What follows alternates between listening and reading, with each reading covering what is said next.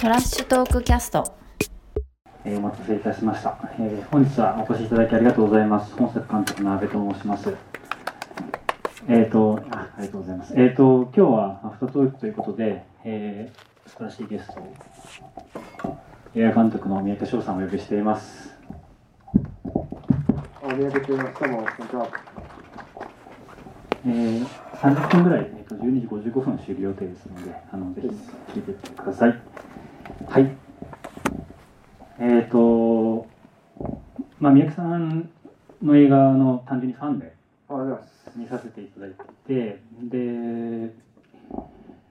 あとその映画ではない、まあ、映像作品という形になると思うんですけど、はいあのまあ、無言日記って言われるあのものを、まあ、制作されていて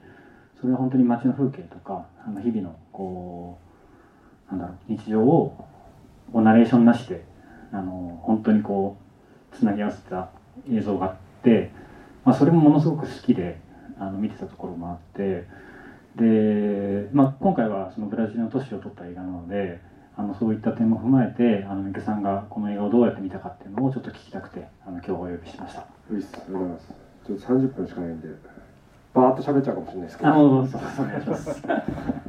えっと、じゃあ喋ります。はいお願いしますいや、ブラジル、ったことある人はいるんですかね。ブラジル行きてえなって思いますよね、まずはと思いました。と、あと、グラフィテうんィはさ、その、まあ、東京住んでて、まあ、一回も目にしたことない、まあ、そのそんなに多くない街だっていうふうに映画の中で研究されているけれども私実際そうなのかもしれないけどでも一個も見たことないっていう人はいないんじゃないかなと思うし俺もまあいろいろたまにね電車とか乗っててさあらみたいな感じのうんうんあれじゃない？だけどあ今書いてるって瞬間は見たことなかったわけですよ。うんうんある時に書かれたものがあるっていうことで。かあ今書いてるって見たことある人とかとか、まあ、書いてる人がいるのかもしれないけど。そのなんていうの？その瞬間ってものは見たことがなかったから、いそういう意味で単純に見たことない時間というか、うんうん。人が働いてまあなんかやってる姿っていうものをこうやってスクリーンで見れるっていうのは、まあ、単純にその見たことないものが見れるっていうんのはやっぱり映画を見るなんていうの？喜びだと僕は思ってるんで、はいそれだけで単純に面白いなと思ってるということですね。であとはこれどうやってと、まあ、でも撮るの大変だよなと思ったんです。そのコメントにも少し書かせてもらったんですけど、はいまあグラフィティをじゃあまあ撮れるチャンスが自分にあると書いてる瞬間をね。うん。でもやっぱ気になるわけですよ。どんな顔して描いてるんだろうってことがまず気になるし、はい。どんな手元の手さばきだって手も気になるし、はい。でもそれを近くで撮ってたらうんうん。どんな絵が出来上がっていくんだろうって過程は撮れないからじゃあちょっと後ろに下がろうとかって、うんうんでそっちのでも体動いた時には今度はそれ描いてる時にもしかしたらニヤッとかしたりしてる顔は撮れないかもしれないっていうことじゃないですか。はい。で一回と起きたことはそのもう二度と起きないわけですよね。というか要するになんていうの？ちょっとさっきもしニヤッと笑ってたらニヤッと笑ってくださいなんて言えるような状況ではない、ね。まあドキュメンタリーだからはい。そうだと思うんだけれども、なんだろうな。その一回しかない時に今どこに自分の体があればいいのかっていうのはすっごいこう悩みそうだなと思ったんです。うんうん。で実際映画の撮影の方でで途中から待ってみたいな。ちょっと遠くから見たら街の人はどんな風にてか街の中ではどうその描いてる姿っていうのは見えるんだろうってうん。遠くからも当然撮りたくなるっていう気持ちもなんかわかるし、とはいえあとは何だろうなあのーバレバレたらやばいんじゃないかっていうその警察に捕まる可能性があるっていうそのリスクがあるわけだから、それも注意を払わねばならない。でかつ普段はきっと一人で書かれてるところに自分のカメラが介在することで、ん。なんか自分がミスって自分のせいでもしそれがね失敗したら超なんか嫌じゃないですか。嫌ですね。ね。本当に。っていうその単にそのグラフィティっていう行為自体のそのなんだ社会の中でのそのなんていうの？扱いだけじゃなくその撮影っていう行為自体が持つスリリングさっていうかまあ一回性というかみたいなものが生々しくこうあってともちろんそのグラフィティの人たちのさそのもう一回書いたらなんていうのバックスペースで戻れないじゃない？当たり前なんだけど。そう。なん本当にそうなんですよね、うん。戻れないってやつつですね。そうそうそうもう戻れない。で一回書いたらでいつかは終わんなきゃいけないしでもそれをすごい短時間の中でグッと集中して多分やられているそのなんていうのかな。緊張した身体。だから被写体も一回性の中を生きていると思うし撮影してる人もその一回性をみたいなものをビシバシ感じながら撮ってる感じがその特にその第一章なのかなそのグラフィティのあたりっていうのはずっとあってまあ見てて単純に面白いっていう感じです。あちなみに僕グラフィティのことは1ミリも分かってない人間あのクソアマチュアが喋ってると思ってください。いや僕もある意味アマチュアで本当にブラジルのことしか知らないので、はい。そんな立派なこと言えないんですけどでもさっきのその撮影方法で言うとあのまあ本当に必死なだけなんですよね。なんかその、うん。えもともと映画を作ろうと思ってなかったっていうのは実はあって、はいはい。映像としてなんとか記録をしたいっていうことぐらいだったので、はい。でしかも GoPro なんですね、はい。で GoPro ってあのこう一応ディスプレイがあるんですけどディスプレイつけっぱなしにするとすぐ電池なくなっちゃうんですよ。はいはいだから基本ディスプレイ切ってるんですよだから見えてないんですよ自分は絵は、うんうんだから自分の体ごとこうどこに行くか次第っていうかでただもう一個だけ決めてたのがやろうと思って決めてたのが、すごいベタって撮ろうと思ってたんですよ。ベタっていうのは。あのグラフィティのえムービーとかって、まあ、YouTube でもあると思うんですね、フルモーションビデオっぽい感じの、要はちょっとゴー本当に GoPro のもっと広角な感じだとか、はいはいはいいわゆるこうドローン使ってすごい角度から撮ったりとか、はいはいはい。どっちかというとそれってもうすごい躍動感もあって、はいはい。本当にいわゆるプレイヤーがすっごくかっこよく映っている。うんうんうん。でそれは嫌だなと思ったんですなんとなく、うんうんうん。なんかそういういわゆるこうストリートっぽいうん。見せ方じゃないうん。ところをやりたいと思って。だから、うんうんうん。どっちかというと引きが結構多かったと思うんですよね。うん。あのさっきおっしゃられたようにあの彼らが描いてる姿、うん。描いてるものっていうのが街とどういうこう関係を持っているんだろうっていうものにものすごく興味があったので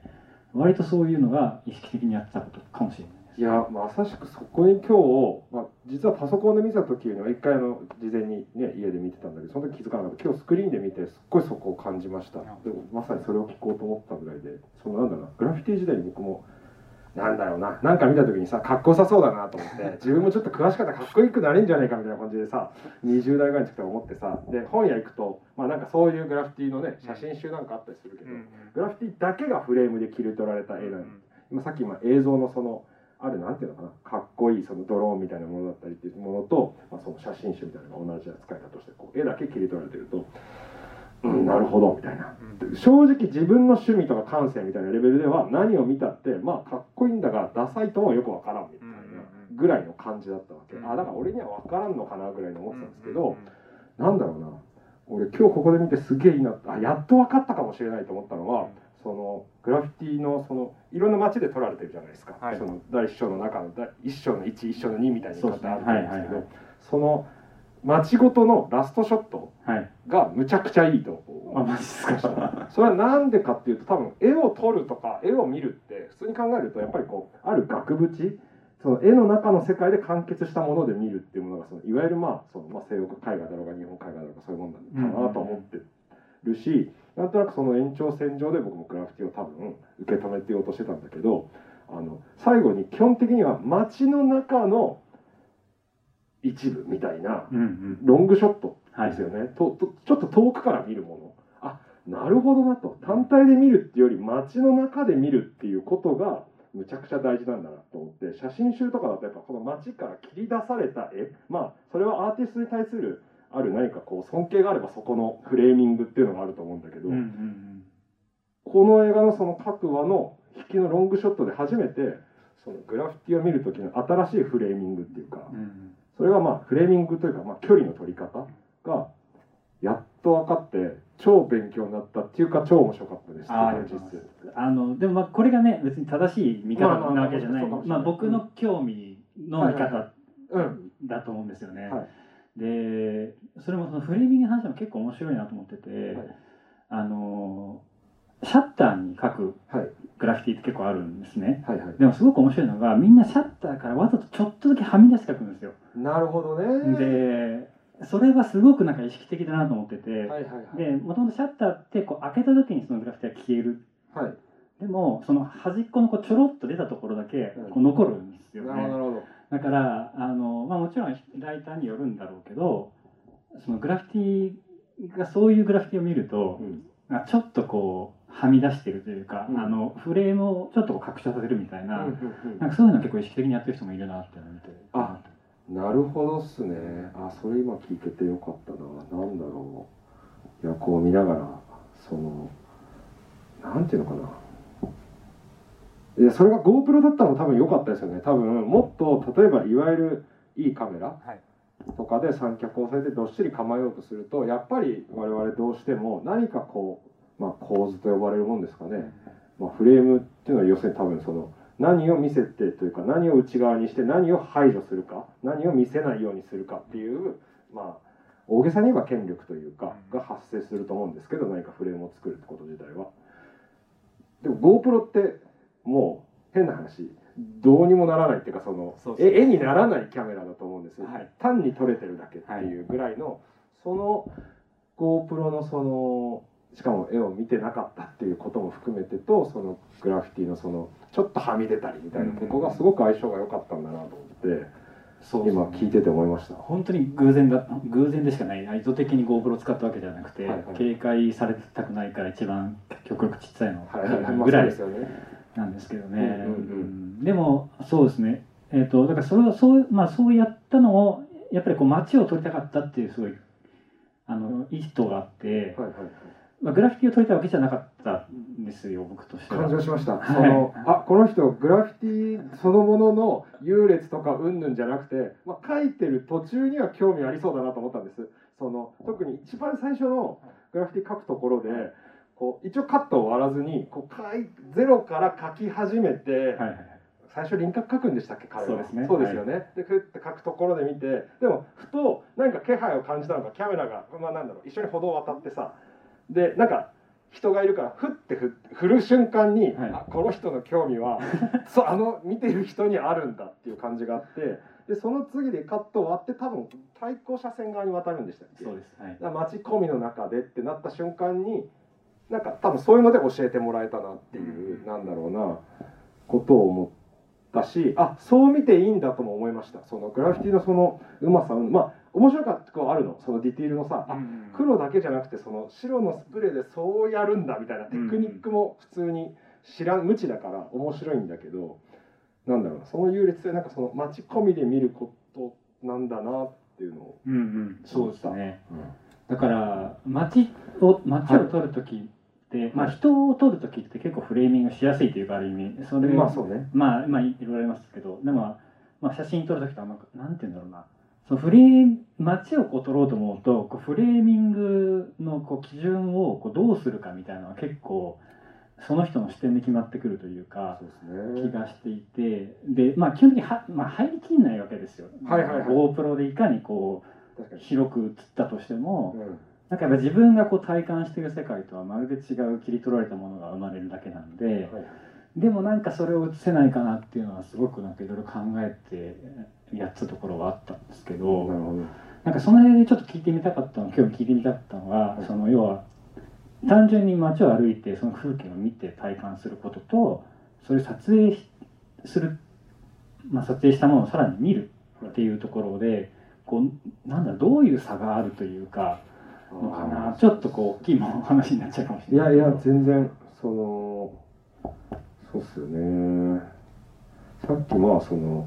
フレーミングってことに権力が働くっていう言い方をするとなんかイコール悪みたいに結びつけられるとでもそれは単純に雑だなと思う。そうじゃなくてえーっとねいやとはいえフレームみたいなものがなければ単に僕がキャメラを持たずにただ街歩いてるだけだったら何食おうかなとか。明日どうしようとかあ昨日失敗したなとかなんか考えながら歩いてるからうん。ぶっちゃけ何も見てないに等しいなって、まあ、慣れても慣れた道だと余計さ。で基本的にだから見てるようで見てないで生きてられてるなと思うわけ。だから単純にビルの工事してる時とかなんか破壊してる時とかにあれここに何やったっけって全く覚えてないみたいなことがよくあるなと思うんだけどなんかそのさっき紹介してくださった無言日記というまあ無言日記っていうのは単に言葉のない日記っていう意味で無言日記なんですけどそれは映像でに映像の日記っていう意味なんですけどそので撮ってる時にはえっ、とまあ適当に撮ってたんですけど、なんだろうな、まあ、第三の目じゃないけど自分の目では気づかない。撮ってる時に気づくっていうより見返適当に撮ってるんで見返した時になんかその落ち着いて見れるっていうかはいはいはい。感じん。はまず一個普通にありますよね。それうん。なんかやっぱリアルタイムで反応今街中に反応できるほど多分なんていうの動体視力は多分きっとそういう人もいるのかもしれないけどいや難しいですよね。正直難しい。うん体調とかあるし眠いとか。うん。うんなんかこう集中しきれないわけじゃないですか。ね。結局撮影する時も、はい。だから、はい。結局気抜いた時にやっぱり面白いことが起こってるみたいなことはやっぱすごくあるし、本当にそうですね。うん。なんかだからそのその時に撮る見るってそこでっていうよりはなんか見返すみたいなことのな時にすごくあここにこんな人歩いてたんだその時気づかなかったなっていう自分がいかに気見てないか気づいてないかってことに気づけたっていう感じですかね。でそれを意識してからあじゃあもっと次はそれに気づいてみたいって思うじゃないですか自然と思ったんです。でそうやって歩いてると何ですかここの家の庭の花めちゃくちゃ綺麗じゃないですかみたいなことを年齢もちょっとあるのかもしれないけど なんか気づくようになってくるわけですよね。はい。あらみたいな。なんていうの？ここ庭綺麗だなとかあここにあ梅が咲いたとかに気づけるようになったみたいな、うん。なんていうのかな？そそれは割と多分僕がこういう仕事とか取るみたいなことをしてなかったら気づいてなかったかもなどうだろうなみたいな。なんか別にだからそれってよくまあそのスナップ写真みたいな趣味の方も世の中たくさんいると思うんで、うん。人たちが思うこととほとんど別に変わらないことかもしれませんが、うんうん。そういう効果は普通にありますよね。うんなるほど。なんかグラフィティもはい。先ほどその本本作でははい。東京ほとんどないみたいなこと言ってるけど本当になんか危うい発言というか、あの全然あるんですよね。だから、まあ、見えてなかったことだと思うんですよ、あの当時ブラジルに行った時は僕は日本のグラフィティ全く興味なかった見てこなかったんだけどで帰ってきたのがあすげえあるじゃんみたいな。やっぱ気分になったりもしてて、まあ見返すっていうのは多分そういう効果も一個。また別の場所でまた見方が変わるってことも多分あるのかなって思うんですけど、あのまあ、三宅さんの無言日記はなんか面白いんですよね。見れちゃうんですよ。なんか本当に本当に取り留めないものであのなんだけどなんか見れちゃうっていうのもなんか一方でちょっと不思議だなって思っていてだかそこに何を見て何を楽しんでんだろうなってみたいなのは結構よく考えたりもするんですけど。うんなんか一応本作は一応「街は誰のも」っていうタイトルもついてるし一応そういう意図を踏まえて撮影してるカットがまあ7割ぐらい入ってあとはまあ本当に取りためたものからピックアップしてはめてったっていうのはすごくあるんですけどうんだからなんかあのでもやっぱ街が映ってる絵って結構僕は見ちゃう方なんですよね、はい。なんかそのなんか何が楽しくそれ見てんだろうなっていうのはちょっと思ったりもするんですけどねああまあそうですよね。いやなんかねそのね街を例えば家にいる時に見ようと思うとさ例えば今だと渋谷の街角なんかがこう監視カメラで撮られてる映像なんかあるけどでもあれはそんな面白くないんだよな。まあぐ1分ぐらい見てられるけど、ちょっと飽きちゃう、はい。でそれはもしかしたらすごく何かうんガシッとなんていう何かを狙われてる感じのショットだからなのかなっていう気もするしうんなんだろうな。なんかこう自分が意識しようとしてるのもはしてるのは僕は iPhone で撮ってたんですけどそのなんかこううん切り取るみたいななんかなんていうのかな。なんか流れていく感じにしたかったんですよ。流れていく。ずーっと変化してる感じっていうかそれは時間も流れていくしその場所に映ってるなんか運動というか、まあ、風でもいいんですけど些細なことを言えば。何かがこうずーっと変化し続けてる感じっていうのが続いてるだけでまあそれは単純に映画としても映画を見る喜びかなっていうだけで考えてたんですけど、でも実際にこのえ映画を作られこの映画見てもなんかそのあどんどん前に進んでいくっていうかなんていうかなどんどん変わっていくっていうかなんかフレームがどんどん壊れていくっていうか、うん。多分なんていうのかななんかガシッとさせたいわけですよね。そのフレームをよしここで完成された世界を作ろうみたいな発想ってはい。止めようみたいな。でそのままにいてほしいと思ってると思うんですよ。ですようん。そのえーっとまあなんていうのそれこそ最最終の方のそのデモの話とかありましたけど、はい何かこう、えーまあ右派政権であるとかあるいはまあなんかある種の大きな経済例えば渋谷の街の設計なんていうのはあるのある種のまあここからこう歩いてほしいっていう何らかのフレーミングがあるわけですよね。そうですね。ですよねう。ん。でもなんかデモとかああいうなんか雨の中で踊ってる感じっていうのはその想定された動きを破壊していく動きっていうか、んなんかその変化していくっていうかずっとフレームのない世界なんてことは存在しないと思うんですけど、フレームを常に更新し続けるとかちょっとだけはみ出続けてでそうするとまた新しいフレーム多分できちゃうんだけどまたそれを超えてみたいな感じ、話が今いろいろ変わっちゃったな多分いやいやいや。大丈夫ですか？でもやっぱそのフレームっていうのがやっぱ結構キーだなっていうのを話はやっぱ聞いてて思って、はい。そのなんだろうなその取る行為はある意味ちょっと自分なりのフレームをちょっと壊す作業というか、なのかなって今話聞いてて思ったんですよね。でやっぱりこう先ほど言ったように開発が進んでいくとよりこう確一的なこう通り道だとか、ここに座ってくれここでご飯を食べてくれっていうのが割とまあ決まってくるんだけど、で僕がブラジルで見てた風景っていうのはやっぱそれがこうみんな結構グダグダにこうしていってたんですね。個人個人が。うんなるほど。でなんか結構僕はそれに触発されて撮ってたっていうのはすごくあったと思うんですよ。はい。だから普通のこう予定調和な行動とか運動じゃないものがあったらやっぱそこに多分僕もカメラを向けただろうなっていうのを思ったりました序盤で言うとさ、あの彼が。ピッて木の木のなんあれなんだっけ？木の実。木の実、はい小学校の時そういえば蜜とか吸ってたなと思ったんだけどもうマジでもう何年もそんな生えてるものを手に取って食べたことはないなと思ったけどあそこでしかもなんか笑笑うリアクションされるじゃない笑いますねいやあれ編集でカットしてもいいんだけどしないっていうかあれは絶対に起こしますよね。そうってことですよね。はい。はい。だからそうですね。笑っちゃったんですよ、はい。あの楽しそうだった。なんかまああれもだからね本当に学校からの帰り道みたいなはい。風景じゃないですか僕らにとっては、えあーそれをグラフィティ描いてるえはい。30代のおっさんがやってるわけですよね。はいどうぞっつってうね、ん。本当にだからそうですね。結構こう笑っちゃうぐらいそうですよね、揺れたっていうあか。の感じがなんか良かったなぁ。うん。だからなんかなえっ、と本当にうんと撮ることは一個こうフレーミングすることでもすごくある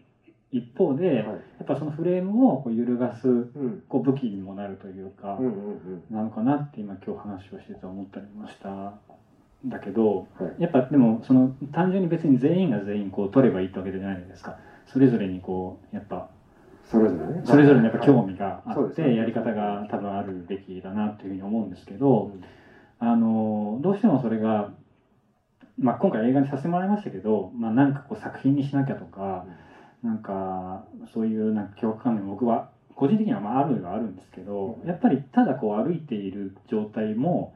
なんかそのカメラを撮影する行為とかグラフィティを描く行為とかっていうのとやっぱ同列にこう見れるんじゃないかっていうなんとなくのこう理想があって僕の中で。ああわかりますわかります。いや本当そうですよね。はいはいはい。そういうのがなんかちょっとでも伝わればいいなっていうのはすごくあったんですよね。その途中でそのグラフィティ自体がそのある種の民主化って言葉が出てましたけどなんていうの？ってこととも近しいのかと思うけどなんだろうな今俺が言おうと思ったのは。えもしかして今俺話止めました？いや全然止めてないですよ。はい。えボールを待ってますーっとあ了解です。なんだろうな。そうなんですよね。なんだろうな。そのまあ物を作ったりうんぬんでかあそうそうそうあ俺が話そうと思ったのはそうそうそう。なんかこのじゃあ自分が今この東京の街でじゃあどう暮らしてるかっていうことを考えた時になんだろうなあとこの映画がちょっと居心地が良かったのはその